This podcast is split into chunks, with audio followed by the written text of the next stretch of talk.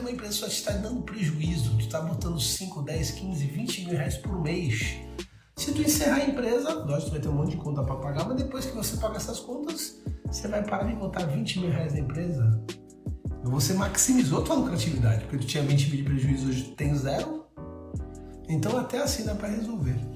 Ótimo dia, gestores! Meu nome é Barreto e você está ouvindo mais um episódio do Gestão Pragmática Podcast um podcast focado em micro e pequenas empresas familiares, te passando estratégias para ter o total controle de sua empresa, maximizar sua lucratividade e proporcionar uma ótima qualidade de vida na sua jornada empreendedora. Vem comigo! Ótimo dia, gestores pragmáticos! Eu me chamo Rafael Barreto e ensino empresários a ter total controle da sua empresa familiar, maximizar sua lucratividade e ter uma ótima qualidade de vida. Estamos no GPP 043 Gestão Pragmática Podcast. E o tema de hoje é como maximizar a sua lucratividade do negócio. Como é que você vai aumentar aí o teu lucro?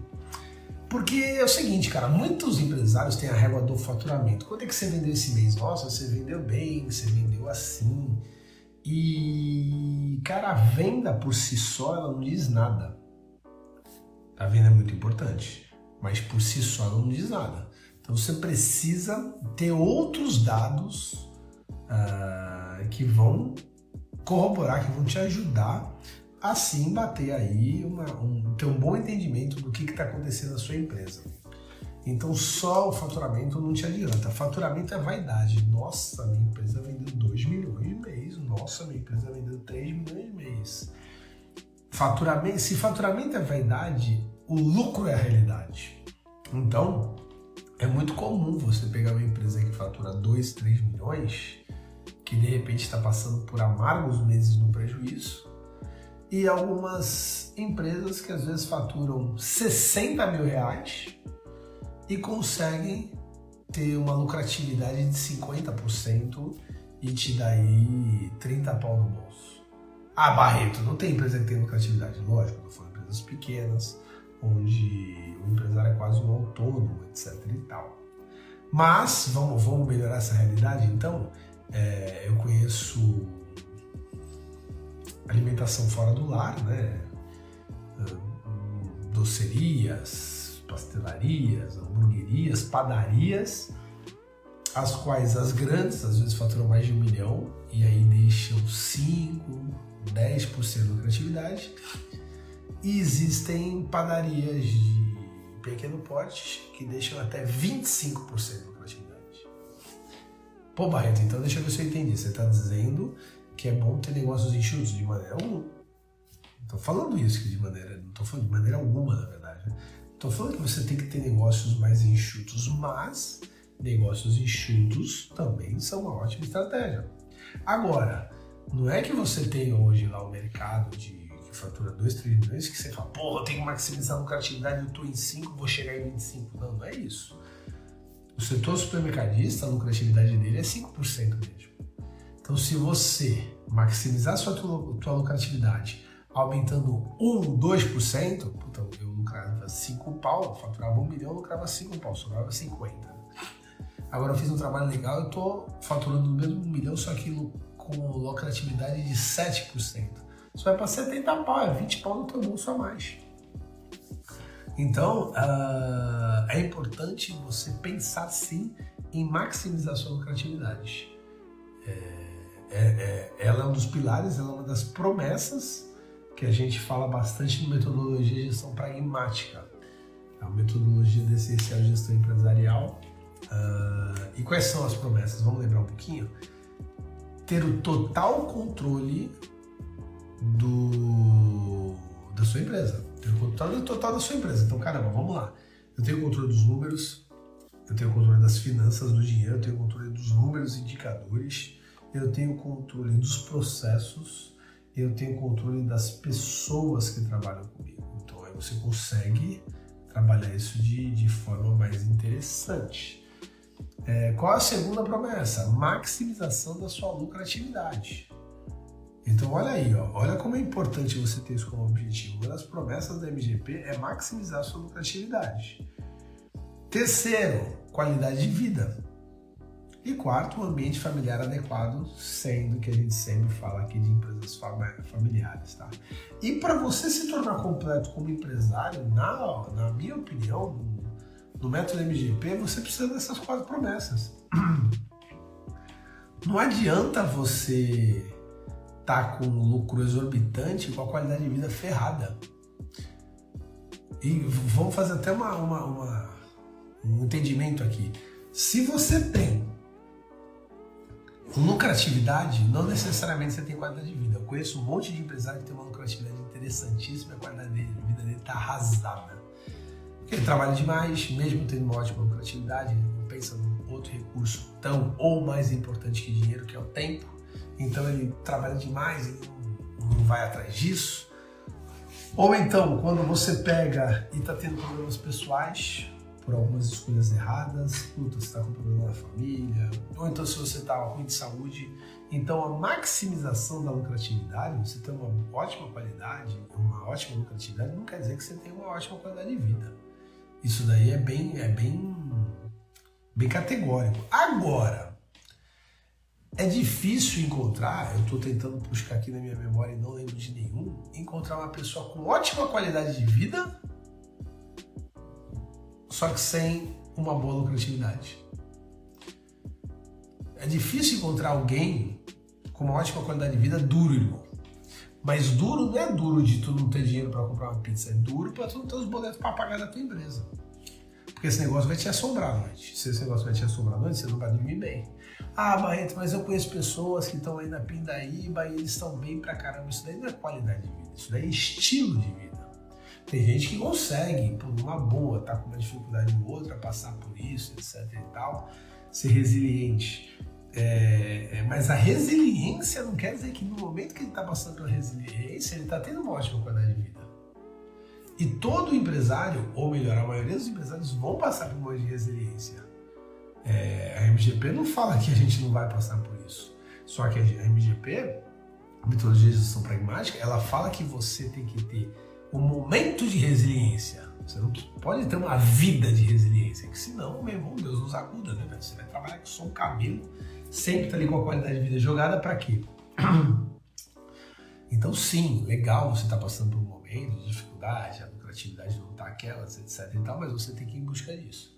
Então, ai, não, eu tenho uma qualidade de vida legal, mas a minha lucratividade tá horrível, eu pago, eu, eu, eu trabalho para pagar as contas, puta, isso daí não vai funcionar então lembra muito desse ponto, tá? Você pode passar por uma resiliência, mas você não pode ficar o tempo todo, né?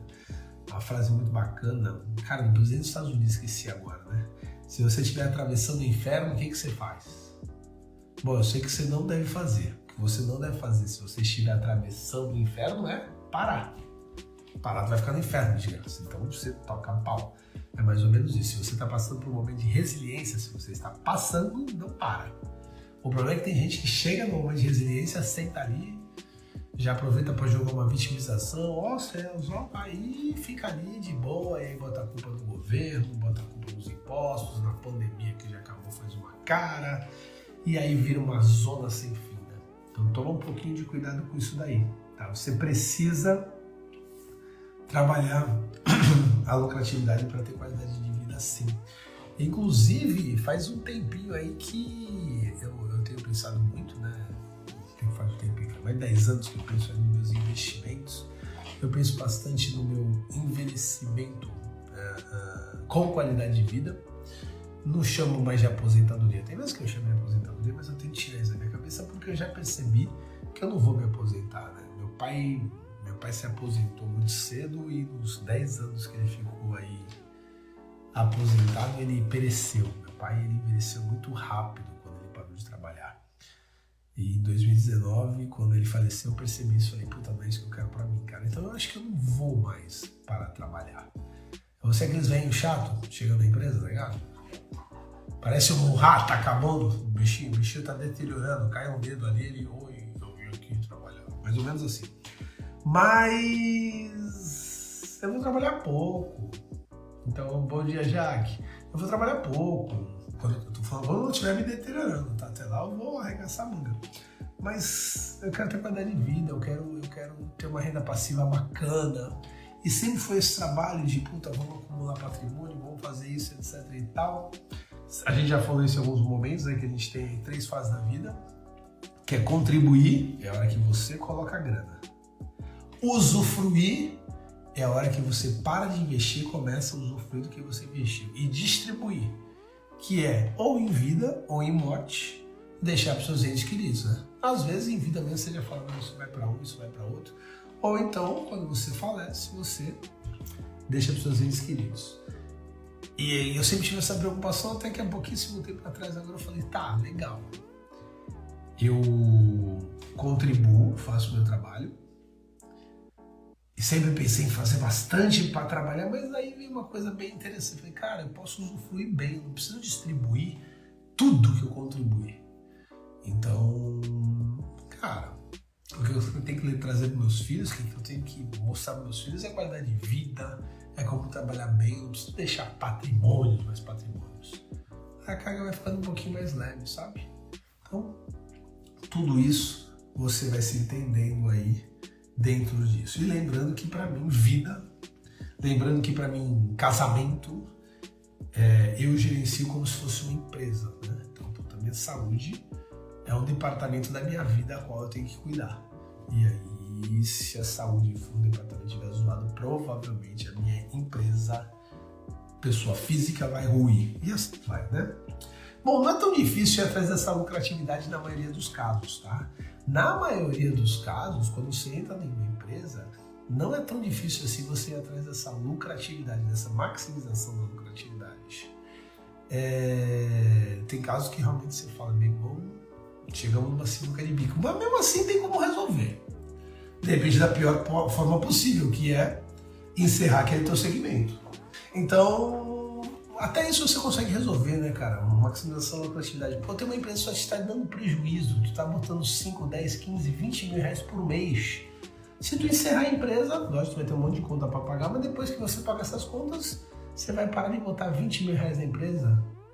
Você maximizou tua lucratividade, porque tu tinha 20 mil de prejuízo, hoje tem zero. Então até assim dá para resolver. Uh, só que eu vejo que muitos empresários estão jogando o game errado. Estão jogando o jogo de forma bem errada, cara. Pensa num jogo de futebol. E aí você é dono de um clube e você só contrata artilheiro, só contrata centroavante. Então tu tem um ataque absurdo, bom pra caramba. Inclusive o teu banco de reservas está lotado também de gente boa no ataque. E a tua defesa é ridícula o teu goleiro é um frangueiro, o teu zagueiro é um perna de pau. O que, vai acontecer? Provavelmente você vai fazer muito gol, mas você também vai tomar muito gol. E aí no final, será que você ganhou esse jogo? Às vezes até ganhou de 12 a 11. Puta, será que, que, que funcionou? Você ganhou de 12 a 11. Fazer até uma, ficar mais fácil. Você ganhou de 10 a 9. Pô, então você teve ali 10% ali a mais que o teu concorrente nesse dia. Mas aí você pega um timinho ali que trabalha um ataquezinho bacana, mas ele também tá, tá lá. Mas ele também atende uma defesa bacana. E aí ele faz uma defesa organizadinha e ganha de 2 a 0. E aí? Ou de 2 a 1. Um ficou o dobro, irmão. Você fez o dobro que o teu concorrente a partir do momento que um clube ganha de 2 a 1 um. Você fez dois gols e defendeu um. É mais ou menos essa analogia que você precisa fazer na tua empresa. Você não precisa é, trabalhar só no ataque, você não precisa só trabalhar na venda, no marketing agressivo. Você tem que, muitas das vezes, trabalhar na defesa. Como é que está a tua redução de custos? Como é que está a tua folha de pagamento? Como é que tá teus fornecedores? Como é que tá o teu CMV? Galera, nota isso, tatua no braço, CMV para quem é do varejo. Tem muita gente errando aí no CMV. Quer ver uma coisa muito louca? O cara quer ser artilheiro, o cara quer ser agressivo, o cara quer vender mais, não quer? Aí ele pega e coloca um preço muito, muito, com uma margem muito estreita, com um preço abaixo do mercado. E aí ele está com o CMV muito alto. Para ele conseguir uma margem para pagar as contas fica absurdo. Então, ele, para ele tentar atacar mais, ele descobre a defesa dele toda. Então, o CMV, eu já cheguei a entrar em lojas que tava com 80% de CMV. E aí não, não vai funcionar. Lembrando que é o CMV, né? O CMV é o custo de mercadoria vendida. Você tem uma mercadoria que custa 100, você paga 80 dela, sobra 20 para você pagar todo o resto, aluguel, impostos e tudo. E, cara, sem mentira nenhuma, eu cheguei numa empresa onde ela tinha 95% de CMV. Não estava contando nem imposto ainda. Quando colocava imposto, o cara pagava mais. Então, você tem que ficar ligado um pouquinho disso daí, tá? Ah, ah, e aí a gente pode usar alguns exemplos, né? Vocês viram lá o Hortifruti que a gente encerrou, o Hortifruti faturava 600 mil reais. E os empresários trocaram por duas pastelarias que vendem ali 150 cada uma. Então eles saíram de um faturamento de 600 mil reais de Hortifruti para ir para um faturamento de duas pastelarias de 150. Eles, eles foram no sentido inverso do senso comum, né? Cara, vamos, vamos diminuir isso daí, vamos, vamos cair para metade do faturamento. Tá, só que se a lucratividade for o dobro, já tá pau a pau. E se a lucratividade for mais que o dobro? Lembrando, hortifruti, mercado, 6%, 6% é fácil você chegar lá. Então, você pode pensar em outras formas de trabalhar.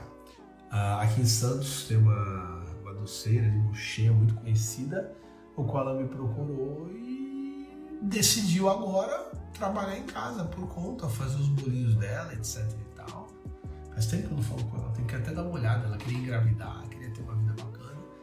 E a última mensagem que eu recebi dela foi sensacional, ela falou, Barreto, tô na minha casa, tô sem funcionário, tô ganhando mais dinheiro que eu ganhava antes, tô com uma qualidade de vida fantástica. Olha aí, ah, mas Barreto, ela agora é autônoma. Ela é autônoma agora, velho. Ela tá feliz. Ganha dinheiro. Então vamos lá, vamos usar o MGP?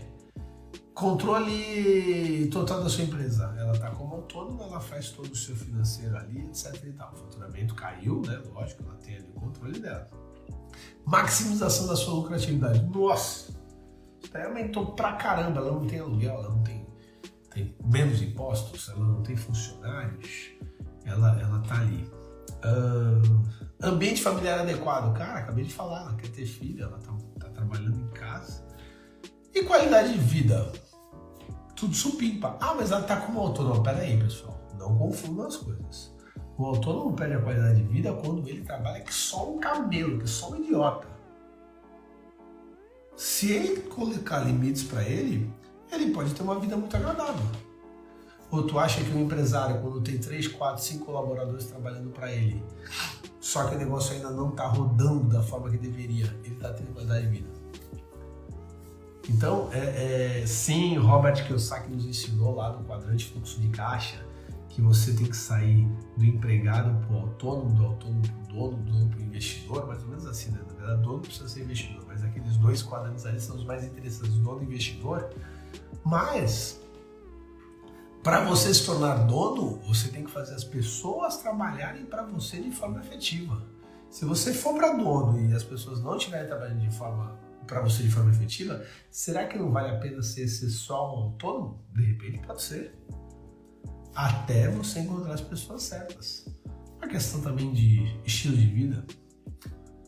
Então, como é que você faz sabendo disso? Falando, pô, peraí, eu tenho que atuar também um pouquinho na defesa. Uma coisa que você pode estar tá fazendo errado é estar tá tentando atuar na defesa de forma errônea, sem planejamento. Você chega lá ou e fala, cara, vou cortar, vou cortar as pessoas aqui. Não, não é assim que funciona. Você tem que saber é, é, quantas pessoas você tem, qual é a média de faturamento por pessoa, como é que é no teu setor. Tem pessoas que não estão entregando. Toda vez que eu vou contratar ou demitir uma pessoa, essa regrinha de três vem na minha cabeça. Falou, cara, se eu trouxer uma pessoa.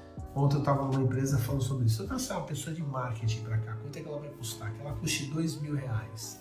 Será que se ela fizer todo o marketing da minha empresa, eu consigo aumentar meu faturamento em seis mil reais? Se ela, se ela ficar só fazendo marketing só da empresa? Porque se aumentar em seis mil reais o faturamento, meu CMV que é 50 pau, 50%, vai dar 3 mil reais de mais de contribuição, eu já pago o salário dela, já vai valer a pena. E eu me livro do marketing. Então você começa a fazer essa regrinha de três. A mesma coisa acontece quando a gente vai demitir alguém. Você pega uma pessoa que custa de repente 5 mil, você fala, cara, com esses 5 mil que essa pessoa não está entregando, porque tem pessoas que, que recebem 25 mil e valem 40 mil. Mas essa pessoa de 5 mil que ela não está entregando 5 mil, com esses 5 mil de recurso, o que, que eu posso fazer na empresa para melhorar cada vez mais? Então você começa a entender que sem planejamento, sem indicadores, então eu não tenho planejamento, não sei o que vou fazer, eu não tenho indicadores, eu não tenho controles, eu faço tudo no achismo, o teu copo de repente está muito cheio, então às vezes eu chego numa empresa e eu, como consultor, estou falando e o cara fala: não, não, você está errado. Estudei para isso, meu amigo. Não tem problema você me contrariar, mas assim, você traz que eu estou errado. Vamos, vamos colocar na mesa, vamos discutir. Posso estar errado, mas vamos colocar na mesa. E o engraçado é que essa pessoa, e você conhece uma pessoa assim, ela fala que o consultor está errado. Aí ela fala que o advogado está errado, só que ela também não tem OAB, ela não fez só direito, mas ela fala que o advogado não está trabalhando direto direito. Aí ele vai lá e fala que o contador tá errado. Ele também não tem CRC, ele também não fez faculdade de contabilidade. Então o consultor tá errado, o advogado tá errado, o contador tá errado. Aí ele precisa falar com alguém de saúde e segurança do trabalho. Ah, você precisa fazer tal documentação. Ele fala, não, não é assim que funciona. Ele fala que o, o técnico de segurança do trabalho também tá errado. Por quê? Porque ele, eu não sei se isso é patológico, mas ele que simplesmente não tem essas especialidades, ele acha que sabe mais que todo mundo. E aí começa a confusão. Eu sou um cara que, quando preciso de um auxílio para contabilidade, ligo para meu contador. Quando eu preciso de um auxílio de direito, eu ligo para meu advogado. Eu não tento ficar com achismo, eu não conheço, eu não tenho, eu não tenho know-how sobre isso. Então, uh, dá uma olhada se você não está cometendo desses erros. E como é que você faz para parar de cometer esses erros? Monta seus indicadores. Tem um livro que eu já devo ter falado aqui umas 12 vezes que eu adoro, chama Dobre seus lucros de Bob Pfeiffer. Dobre seus lucros de Bob Pfeiffer. Lê esse livro. Lê esse livro que você vai entender um pouquinho o que a gente está falando. Esse livro ele traz que para você aumentar os seus lucros, você precisa trabalhar em três pilares. O primeiro pilar é a tua cultura, é a cultura da tua empresa. Eu vou te falar que há uns 3, 4 anos atrás eu não dava muito bola para esse negócio de cultura, não. Eu achava meio falácio, eu achava meio chatão, tá ligado? Tu chegar e ficar, ah, cultura da empresa, missão, visão, valores, chama todo mundo, toca uma música no final, vem, vamos embora, quem espera. Pô, achava chato demais esse negócio. Até que eu entendi. falei, não, peraí.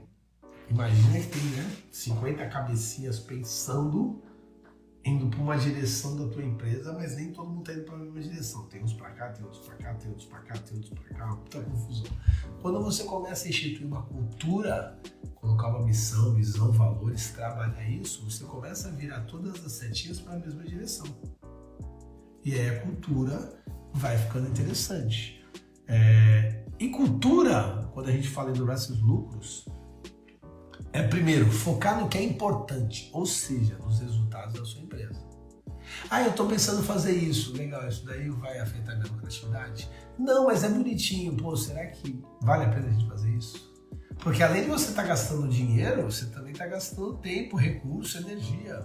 Então, não. Vamos focar no que é importante, ou seja, nos resultados da empresa. Ai, Barreto, tanto só pensa em números de maneira alguma de novo.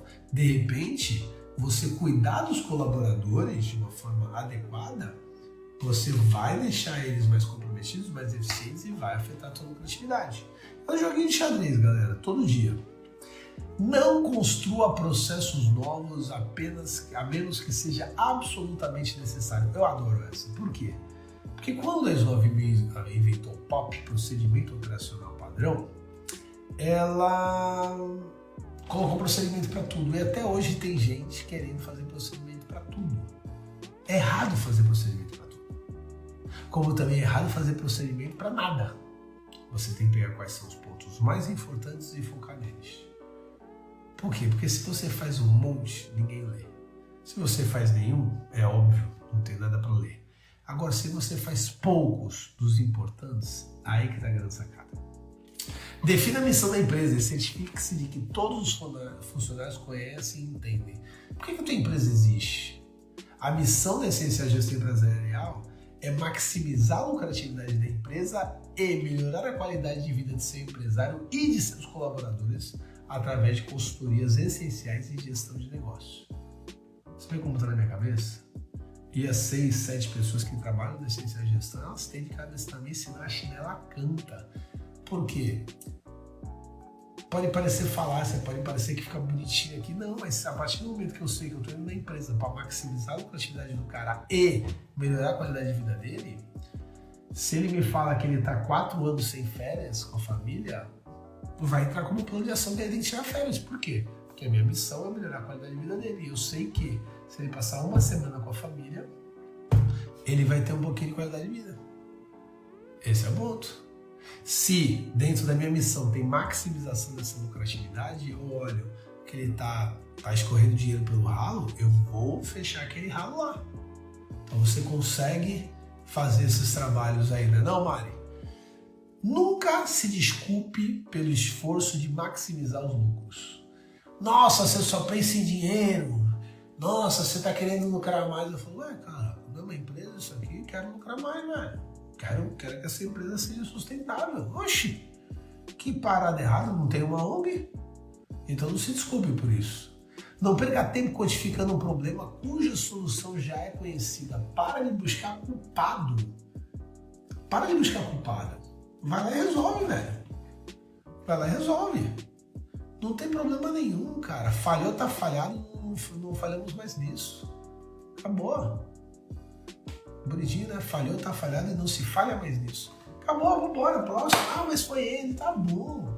Aí você vai perceber que 99% dos erros da tua empresa é de processo. Quando for 1% de erro da pessoa, e você percebe que isso é recorrente, que o comportamento dela não muda, em algum momento gente vai falar sobre isso daqui, a gente vai desligar a pessoa.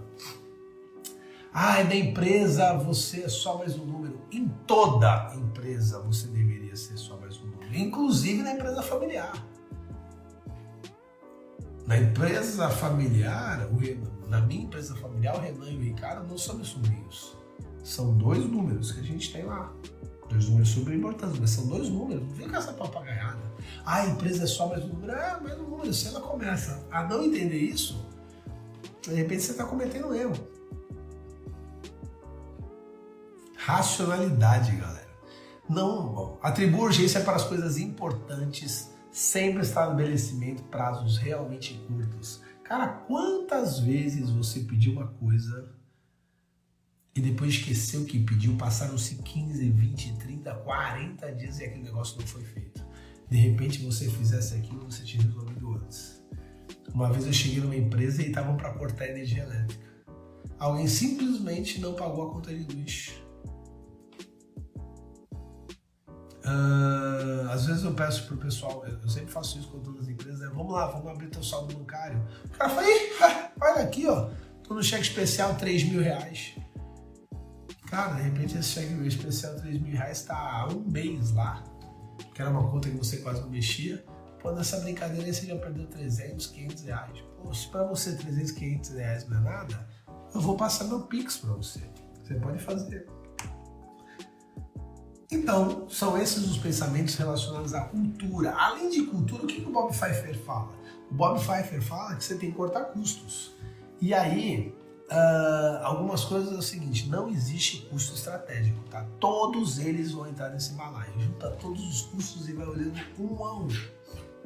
Essa semana, a gente deu uma olhada com o fornecedor de, de um cliente meu de jardinagem reduzimos o custo. De dedetização, reduzimos o custo.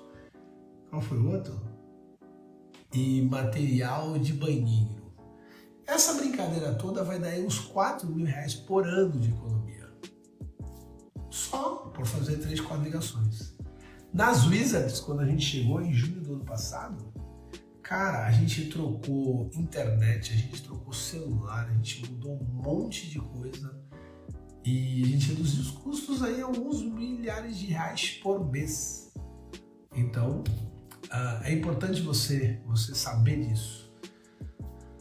Determine alguém da diretoria ou da alta gerência para negociar redução de preços com os fornecedores. Alguém tem que ficar ligando para essas pessoas.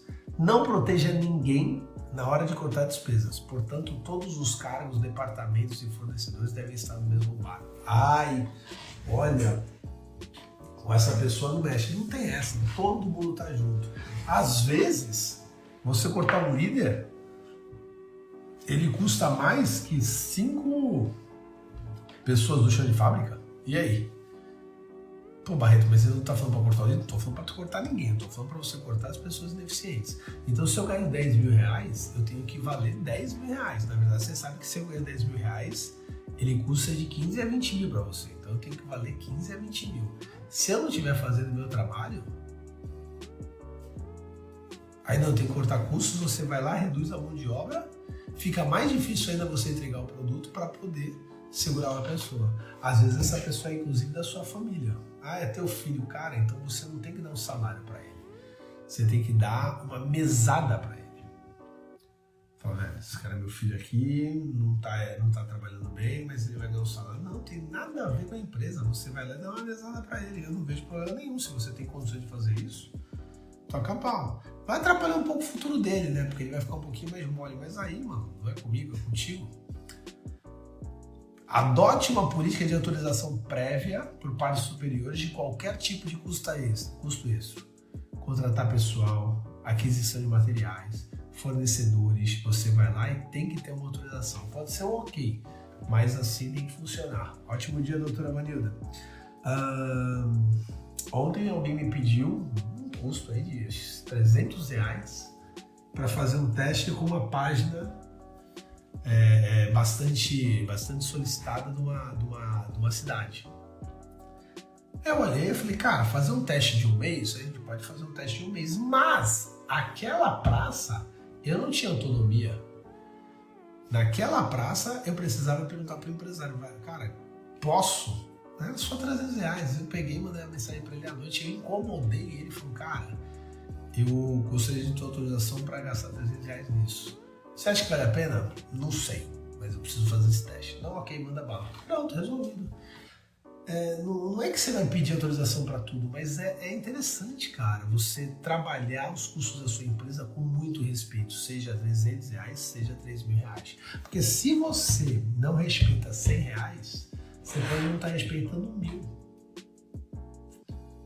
Então, eu chego em algumas empresas e o cara comprou um equipamento de 40 mil reais e quando eu olho o equipamento está ali quase tomando chuva. Falando, velho, tá comigo pagar 40 pau nisso aqui. Você chega lá e percebe que as pessoas não estão cuidando do equipamento para isso. Não, velho, você gastou muito dinheiro. Você compra um veículo e aí o teu colaborador arranha, bate. Não, você tem que trabalhar isso. E olha que legal, a gente estava falando até agora de defesa, concorda comigo? Missão, a cultura, na verdade, né? E custos. Só que no Dobre Seus Lucros de Bob Pfeiffer entra também o ataque. E aí? Você está qualificando os vendedores? Você tem um time de vendas interessante? Você tem confiança em você e seu produto? Se o cliente sentir cheiro de medo, ele não compra de você. Como é que tá isso com teus colaboradores? A coisa mais louca que eu vejo por aí, muita gente me pede é Barreto, tô precisando de um vendedor. Falo, pô, seja você esse vendedor. Ô, Enak, meu parceiro, valeu, um abraço, cara.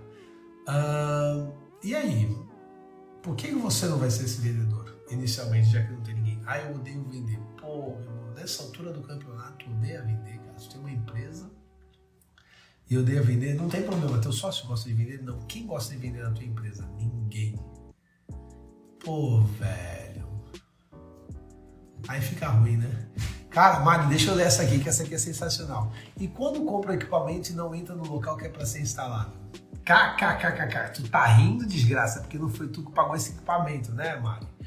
Mário, já aconteceu isso comigo também. De o cara comprar o equipamento, chegar na hora não conseguir passar pela porta não passava pela porta o equipamento. Aí o cara fez? Voltou, devolveu o equipamento, pediu para segurar mais uns dias, ou seja, olha só, gastou frete. Foi lá, derrubou a parede, quebrou a porta, aumentou a porta para poder passar o carro, poder passar o equipamento. Quando colocou o equipamento, viu que a energia que ia ser puxada, o poste não aguentava. E aí ele colocou o equipamento, teve que trocar o poste da rua para. É uma loucura isso. Imagina o gasto, imagina o custo, imagina a demora para você retornar o investimento. Porque se você comprou esse equipamento, você está pensando em ganhar mais dinheiro com ele. Só que você pagou 150 pau nesse equipamento. Quantos produtos você vai fazer para chegar nesse 150 pau? Aí, além disso, tem mais o frete dobrado, tem mais a parede quebrada, tem mais o troque do, ó, a troca do poste que deve ser um absurdo. Então, olha como as coisas elas começam a, a ficar muito loucas nisso, né, Mari? Eu queria pegar esse exemplo da Mari, mas vamos voltar para vendas. Cara, você precisa gostar de vendas, cara. Você precisa alguém dentro da, do teu, do, da tua empresa, alguém, na, seja o teu sócio teu, seja você, mas alguém lá no topo da tua empresa precisa gostar de vendas, cara. Porque senão a cultura ela vai sair avacalhada. Imagina só, todo mundo que está lá em cima não gosta de vendas. Como é que você vai transparecer isso para as pessoas? No início você pode até fazer um personagem, depois não vai rolar. Você precisa gostar disso daí. E aí você consegue ir trabalhando isso. Você consegue inclusive perceber é, é perceber a sensibilidade de preço do teu, do teu cliente e fazer o possível para cobrar dele o mais alto possível, desde que não o machuque. Mas ué, teu, teu, teu valor não, é reconhecido? Chega para um, um, cara que vende iPhone e fala, pô, eu acho que esse celular aí de 6 mil reais deveria valer 3. Ele fala, pô, beleza, continuo achando isso, mas eu não posso fazer nada. Então, a gente falou bastante de defesa, mas agora estamos falando bastante de ataque. Aliás, vamos um pouquinho para controle total da sua empresa para você conseguir ver se tu está aumentando a tua maximização de lucratividade, adivinha? Você tem que ter um indicador de fluxo de caixa para saber qual é a tua lucratividade. Se eu perguntar para 5 mil pessoas que estão agora nessa live, quais são aquelas que sabem exatamente a sua lucratividade, e lucratividade é sempre em porcentagem, né, pessoal? Dessas 5 mil pessoas que estão nessa live, 4.850 não vão saber. Então tem que ter indicador de fluxo de caixa. Para você perceber se a sua lucratividade aumentou ou não. Então, Dobre seus lucros de Bob Pfeiffer é um livro sensacional para você trabalhar. E aí, você também tem que perceber quem é você uh, no rolê. Eu, por exemplo, sou um cara mais voltado para defesa. Eu sou um cara mais voltado para ser um goleiro, para ser um zagueiro. Eu, sou, eu acho que de zagueiro ia ser bom sabe? Já dá um bicão pra bola pra frente, dá uns carrinhos violentos. Esse é meu perfil. O meu perfil é ser zagueiro, o meu perfil é defender, defender a empresa. E eu sempre falo dos irmãos gêmeos aqui, né? Do empresário, do, perdão, do empreendedor e do gestor. Então eu sou, o meu cerne, a minha característica pura é gestão. Eu sou gestor. Ótimo dia, Nalu. Eu sou gestor. E o gestor é aquele cara de muita segurança, mas ele tem dificuldades. A Ana Lu fez o Empertec comigo semana passada, o Enac também, eles vão lembrar, né? Correr riscos calculados. Cara, correr riscos calculados é a minha característica empreendedora mais complexa, mais ruizinha. Então, eu me associei a pessoas, eu sou sócio de pessoas hoje, com essa característica lá em cima, cara. E eu sou muito desafiado por elas. Cara, é muito engraçado, cara. Ó, oh, vamos pegar o Pronamp, aí eu venho com toda a minha parte de gestão. Olha, o Pronamp não está tão interessante quanto o último, porque o último, a taxa Selic estava 2,5% ao mês, e era 2,5% ao ano, e era mais 3% de juros, ficou 5,5% ao mês. Agora é 5,5% ao ano. Agora ficou 6% ao ano mais taxa Selic. A taxa Selic está em 13,5%, então vai para 18,5%. Aí o sócio me ligou e falou, Barreto, e aí, bunda mole? A gente vai pagar isso daqui a um ano e se tudo der certo a empresa já tá rodando nesse sentido e taca pau, velho. E eu parei e falei, é verdade, cara. Pô, então se liga, bora. Então, é, é, eu preciso de alguém para me desafiar. É esse o trabalho, um dos trabalhos mais importantes que eu faço dentro das empresas. Porque quando eu entro lá, eu não sou consultor que todas as ações vão ser tomadas por mim. A gente entra em vários embates. Eu empresário, empresário, quero fazer isso. Eu falo, será? Pai, a gente começa a discutir isso. É muito legal esse trabalho. Então eu preciso de alguém para me desafiar, para poder meter o louco, correr o risco. É... Eu preciso de alguém que fale para mim, Ih, bunda mole, vamos lá, vamos, vamos, vamos. Lógico que eu estou evoluindo, eu estou evoluindo cada vez mais, mas o meu cérebro é esse. O meu cérebro é segurança. E eu sei que se você ficar só na segurança, você não cresce. Eu sei disso. Por isso que eu me desafio tanto para isso. Agora, aqueles malucos são desafiadores pra caramba, eu vou lá e te dar uma resolvida. Pô, tu vai pra guerra? Vou. Pô, bota um coletinho prova de bala, né? Vamos aí. Capacetinho, rola um capacetinho. Vai devagar, vem dessa trincheira aqui. Eu não sou o cara que gosta de ir pra guerra, mas se precisar ir, nós vamos, bota um capacete, um colete. Agora tem maluco, vamos combinar, né? entra na guerra com um estilingue e sai correndo. Ah! Então eu acho que existe aí um equilíbrio, né? Porém, eu tenho meu valor, cara. Uh, quando olho os outros pontos eu melhoro a defesa. Esse é meu valor. Eu, eu, eu, consigo trabalhar a defesa, eu consigo trabalhar, por exemplo, treinar as pessoas para o ataque, para vendas, deixar de forma mais adequada. Eu preparo o jogo. Eu sou bom em planejamento, eu sou bom em preparação. E aí funciona. A redução de custos, ela sempre surgiu na minha vida e acho que de forma até excêntrica, demasiada, tá? Por muito tempo eu reduzi os custos a ponto que até afetava a minha qualidade de vida. Olha que coisa louca. Até a minha qualidade de vida, ela, ela era afetada por causa da redução de custos. E isso não é bom, porque aí eu estou usando uma promessa para atrapalhar a outra. Hoje não. Hoje eu consigo aproveitar um pouquinho mais, eu consigo ter uma qualidade de vida mais balanceada. Só que redução de custos é o que eu sempre tenho ali do lado. Será que eu consigo fazer de maneira mais eficiente? O que é eficiente? É ter o mesmo resultado com menor recurso. Então eu sempre penso nisso.